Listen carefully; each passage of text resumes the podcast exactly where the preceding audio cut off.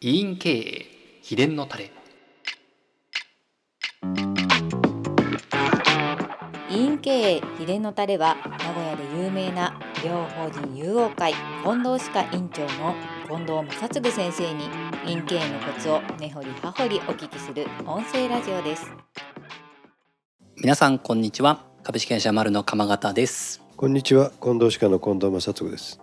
委員経営秘伝のタレ第23回お届けしていきたいと思います。よろしくお願いいたします、はいよろしくお願いします。ということで今日も近況からお聞きできたらなと思っているんですけども最近先生いかがですか？最近自動生産機というですね機械を受付の方に入れることを決めまして、おお要するにそのお金の出し入れをしてくれるうん。ロボットみたいなもんですよね、はい。まあ、ずっと前からちょっと欲しかったんですけどうん巨大すぎてそれが最近ちょっと改良されてうん少し小さいものになったので、いよいよ入れようかなおとおいうことでやっぱりそこですごい時間取られるもんですから、うん。最近の皆さんスーパーとか行っても自動生産機に拒否反応を示す人減ってますよね、そうですね。だいぶ一般的になってきた。だからまあそういう世間のコロナもあってなんかそういうのも増えたみたいだし、うん。もういいかなみたいな感じで、今それに関わる補助金が取れないかなと思って画策しているところです、ああいいですね。近況はそんなとこかな。素晴らしいですね。なかなかまだ歯医者さんの中でもないですからね。またこれも早めの導入ということになりそうですね。ちょっと話題性にもなればと思っております、はい。ありがとうございます。では早速本題に入っていきたいと思います、えー今日のご質問はですね結構重要なテーマかなと思います。自費治療の値段設定に悩んでいます現在は周りよりも高い値段をつける勇気がなく周りの相場に合わせて設定しています。そのためかあまり利益が残っていません。値段設定についてどのような考え方を持つと良いでしょうか？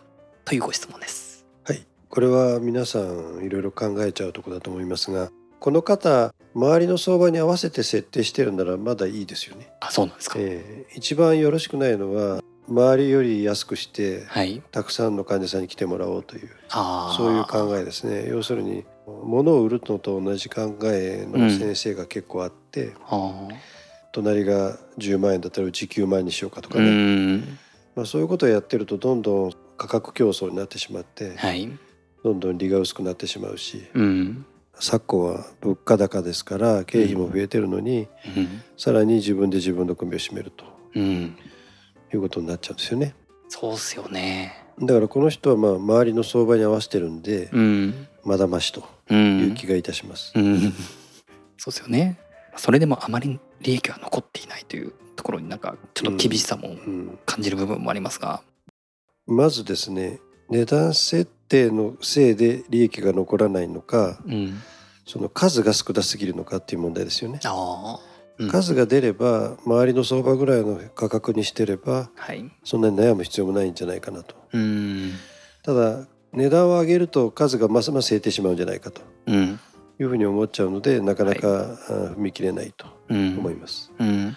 これね私もいろいろ考えながらここまで来ましたが、はい。まずですね資本主義社会っていうのはうん。皆さんが住んでる日本ね。はい。自由主義のとこではうん。資本主義社会なんですけど、はい。この世の中っていうのは値段が高いものがはい。いいものと。うん。こういう概念なんですよね。うん。人々の頭の中には高いものは高級品だろうと。うん。うん安かろう悪かろうと。はい。いう風な頭が染みついております。うん。したがってドクターが安い値段設定をするとはい。患者さんは「あここの先生腕に自信がないのか」とかね。うん。あとなんか安い材料を使っとるんじゃないのとかね。はい。あともうちょっと詳しく物事を考える人だったらうん。我々の業界だったらねはい。いい技工士使ってないなとかね。うん。そういうことまで考えちゃったりするわけですよ。うん。どっかでコストダウンしとるはずだと。だからちょっと知性のある人だとそういう考えが頭の中をくるくると巡ったらまあそこは行くのはやめとこうかなというふうになっちゃうと思いますね。うん。ですから値段を下げて患者さんに来てもらおうというのははい。逆効果になってしまうのでうん。これは絶対にやってはよくない。私たちはクオリティで勝負する業界なのにうん。値段を下げるいうことはあクオリティが低いんだなとうん。いうふうに思われてしまう。うん。そういう恐れがあるんですね、そういうことですね。うん、ただね美容外科なんかではねはい例えばエントリー価格っていうのがあって、はい。なんかやってあんまり怖そうじゃないうん。オペ、はい。オペまでいかないシミ取りとかね、うん。そういうのめちゃくちゃ安く設定しといてはい。とりあえず来さしてうん。カウンセリングしてうん。で高額な医療もやってますよと、あなたこうしたらもっと良くなりますよとかいろいろ言って結果はい。ローンの申込書にサインさせるみたいな、うん。まあ、そういうビジネスのモデルがあるわけね。はい。でそれはそれで成功してるわけですよある意味。うん。でそれを私たちに当てはめるとこれはうちの場合はこれをホワイトニングにしています。うん。でホワイトニングは一般的には34万とか45万とかね。はい。そういう価格で提供されていることが多いと思いますけど、ううん。ちでは1回1万1000円なのね。めちゃくちゃ安いじゃないですか。しかも1時間ぐらいかけてしっかりやるんですよ、はい。でこれで患者さんに来てもらってうん。自費の良さを分かってもらう、うん。あるいはその神秘に気づいてもらう。はい。前歯が白くなっても奥に銀歯がいっぱいあったらうん。美しくないよね、と。うん。いうことになったり、うん。まあ、ホワイトニングで白くならない古く入れた修復物を新しいものに更新したくなると。うん。いうことになるわけで。はい。エントリー価格っていうのはそこら辺で設定するべきでうん。決してインプラントとかはいセラミッククラウンとかねジルコニアとかそういったものでうん安くする設定は絶対ダメと私は思います。やっぱりその全体の中でもこう強弱というかメリハリをつけてそうですねやるっていうのがいいね安いものはもう1個だけでいいですよ。ううんんやっぱりホワイトニングが一番いいんじゃないですかうちらの場合は。はいそれはおすすめだと思います。そこで利益を取ろうというのはちょっとあんまり賢い考えじゃないような気がします。うんちなみに先生これお答えできる範囲で結構なんですけど結構今歯科業界の中でははい。インプラントもそうかもしれないですけど、まあ、矯正とかも含めてかなりいろんな値段設定をされている歯科医院さんが多いかなっていう気がするんですけど、この幅辺幅があるってこと。幅がすごく、うんうん本当にめちゃくちゃ安売りみたいな形で、まあ、先ほどのそれこそエントリー価格を矯正歯科でやっちゃってるようなケースとかも結構見受けられるかなと思うんですけど。あれも結局最初は安くしといて来さして、うん。あんたはそれではできないっていう話になってくるんですよね。うん。どんどんオプションがついて、はい。ベーシックな値段は安いけどオプションつけると結局よそと一緒っていう風のとこが多いですよね。あそれはちょっと患者さんにとってはがっかりじゃないですか。そうですね。うん、確かにだからそういうやり方はちょっと我々のそういう信頼を売るという、うん。そういう職種には向かない。うん。なそそういうことはやっぱり他のね業態に任しておけばいいことでうん。そういうやり口を真似してはダメですね。うん。そことの違いっていうのが結局その陰茎秘伝のタレで以前の回でもお話しいただいたんですがまずその患者さんとの関係ができて信頼がこう積み重なっていた中での慈悲がつながっていくみたいな、ね。こういう流れじゃないとっていうことですかね。だから広告宣伝で来る自費なんていうのは、はい、うん大したもんじゃないんですよ所詮、うん。信頼関係を構築された上で本当に健康のためにしっかりと投資していこうとうん。いう正しくてねどっしりとした考えがないと。うん。これはたくさんのお金は出してくださいませんよ。うん。うん。そうですよね。ありがとうございます。この質問の方が、まあ、今相場の値段をつけていらっしゃるとはい、いうことでこの方がもし値段設定を改めるとしたらああもし値上げするとしたらそうですね。どうどういういう方向が考えられるのかなっていううん、これはね同じもので値上げすると値上げしたと思われちゃうから、うん、モデルチェンジした新しいものになったんだって言えばいいんですよ患者さんには。モデルチェンジ。うん、だから例えば今までセラミッククラウンという名前にしてたらはい。ジルコニアというのができてとかね、うん。実際もともと同じようなもんでもうん。新しく開発されてねはい。とてもいいのでこれはちょっと高いんですと、うん。今これに移行してきてますと、うん。世の中がね。はい。丈夫で長持ちして美しいと。うん。だからこれをうちのトップに据えてますということではい。今までとは5割増しぐらいの値段をポンと出してしまってもうん。それをやってくださいという患者さんは必ずいるんですよ。うん。一番高いのが好きな人っていっぱいいますから。はあ。だからそこでおじけづいてうん1割増しぐらいだと何も利益が残らないんでね、うん。やっぱりそこはドンと出しても全然いいんじゃないですか。うん。先生は今までこういろんな試行錯誤があって今の値段設定になられたと思うんですけど、え精神的なこうハードルみたいなものではあったりしたんですか？値上げに関して。えそうですね。だから同じもので値上げするのは嫌だったんで、うん。やっぱりジルコニアが普及し始めた時にメタルボンドの金額の1.5倍ぐらいにしましたね。ほうはい、あでその頃ジルコニアでもさらにいいものが出たんで、あうんあの真っ白じゃないジルコニアが出たんではい。そういったものを使用した場合にはさらに高くしました。だかうんらジルコニアの値段も2種類設定してありました。当時はね。もう今うん。1種類にしちゃいましたけど、うんうん。ちょっと庶民化してきたんでジルコニアも。逆に一番高い設定はもうやめてうん。誰でもまあそんなにええと思わない程度の値段にしてあります、うん。でも今より高い値段設定にしてあった時のプレミアムな価格でもやった人はたくさんいます、うん試しにやってみるとね出してみるとやりますよ、皆さうん。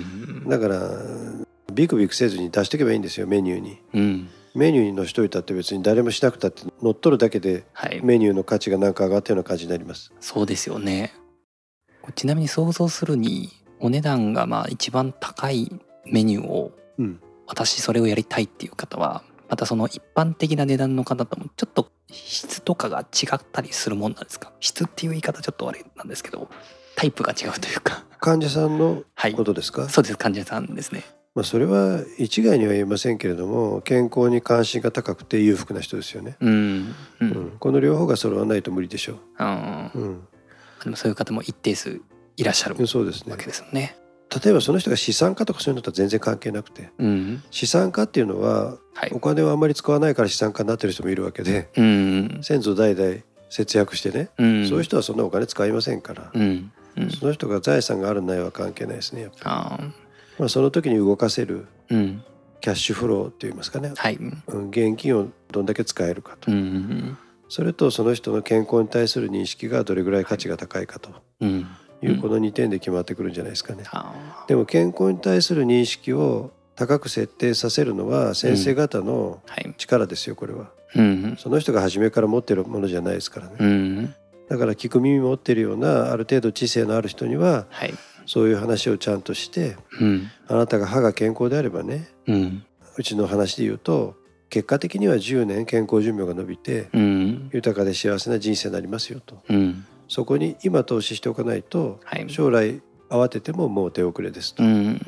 言えばですねはい。そんなぐらいちゃんとそれを響くように話せればうん。皆さんそんな50万100万誰でも持ってますから大体の人うはん。それぐらい出してくれますよ。こういう時に一番いけないのははい。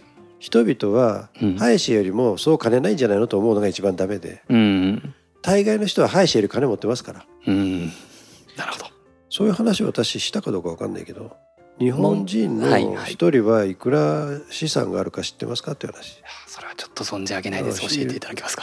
まあ国民一人当たりね、はい。まあ、簡単に言うと1,000万以上のうん。預貯金株式持ってるんですよ。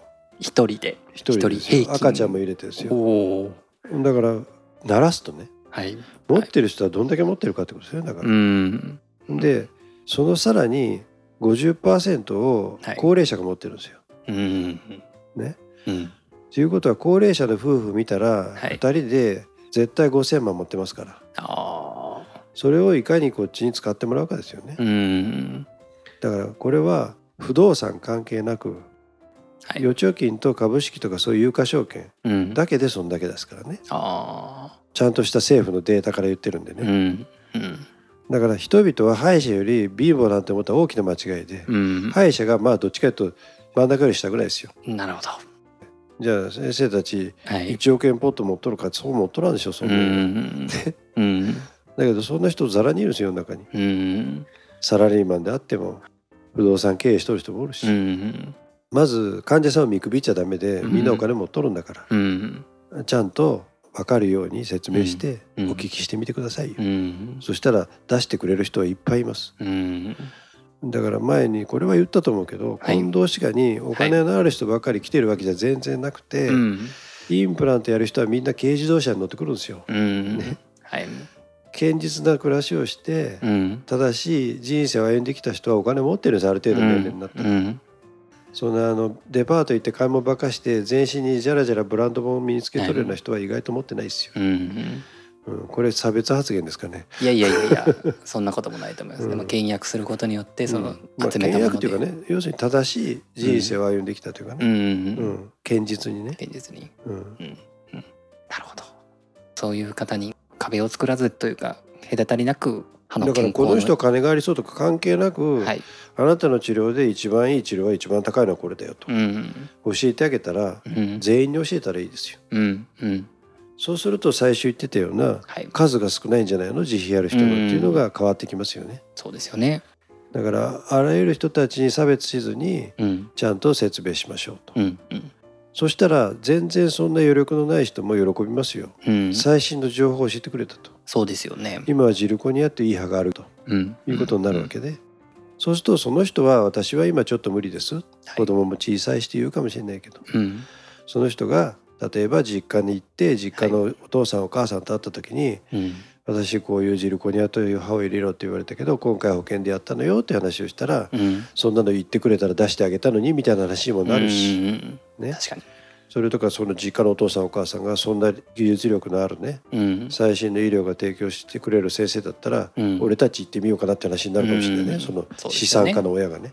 そうですよね。どこでつながっていくかわからないわけだですもんね。からどんな人にでも分け隔てなくちゃんとした情報を与えて、うん。それによってその人たちが自分らがやらなくてもねうん。周りの人がやるかも分かんないし友達がやるかも分かんないうし、ん。そうやって今はできませんって言ってる人が、うん。ある日はい。例えばちょっとあんまり良くない話かもしれないけど、うん。相続があってガバッと入ってきたとかね、おう金が、ん。うん。それとはやるんですよ。確かに。その時に。なぜかというと前に情報を与えてあるから。うん。いつかはやった方がいいですよと。はいね。まあ、うん。今は保険でやっていきましょうかと。うんでも初めからはあ保険で不自由やりましょうって言って何も情報を与えなかったら、うん。その人ずっと保険じゃないですか多分。そうですね。一生そこにそう。全然それで別に向かめるし。うん。ね。いいんじゃないのと思っちゃうよね。うん。だから患者さんを情報の不均衡を与えてはいけなくて、うん。平等に全ての人に最新の医療情報を与えることによってうん。自費が増えますよとうん。うん。いうことですよね。これまあこれ喋ってるとね、はい。あの10日間ぐらい喋り続けますから私。とりあえずこれぐらいなんじゃないですか？了解しました、うん。ありがとうございます。今日は自費治療の値段設定についてお話しいただきましたけども最後先生なんかこのテーマ値段設定っていうところで言い残したことがあればこれはね、はい。まとめると、はい。ディスカウントはダメですと。うん。で一つだけホワイトニングとかではい。患者さんが取り組みやすいものはいいんじゃないのと。うんうんそして値上げする時ははい。なんか違うものにバージョンアップしたんだと。うん。いうふうに患者さんに分からせるようにして値上げしましょうと。いうことね。はい。でそれと皆さん患者さんはちゃんとお金持ってる人がいっぱいおりますからうん。その人たちを差別しずにうん。服装とかで判断せずに、うん。持ち物とかでも判断せずに、はい。全員にちゃんと情報を言ってくださいと。うん。割と簡単ですよね。そうですね、はい。これ徹底したらまたすごく変わりそうですのでぜひお試しいただければと、はい、頑張ってほしいと思います。では本日はこれにてということで近藤先生ありがとうございました。どうもありがとうございました。今回の音声はいかがでしたか？この音声ラジオは不定期で配信しております。次回の配信をお楽しみに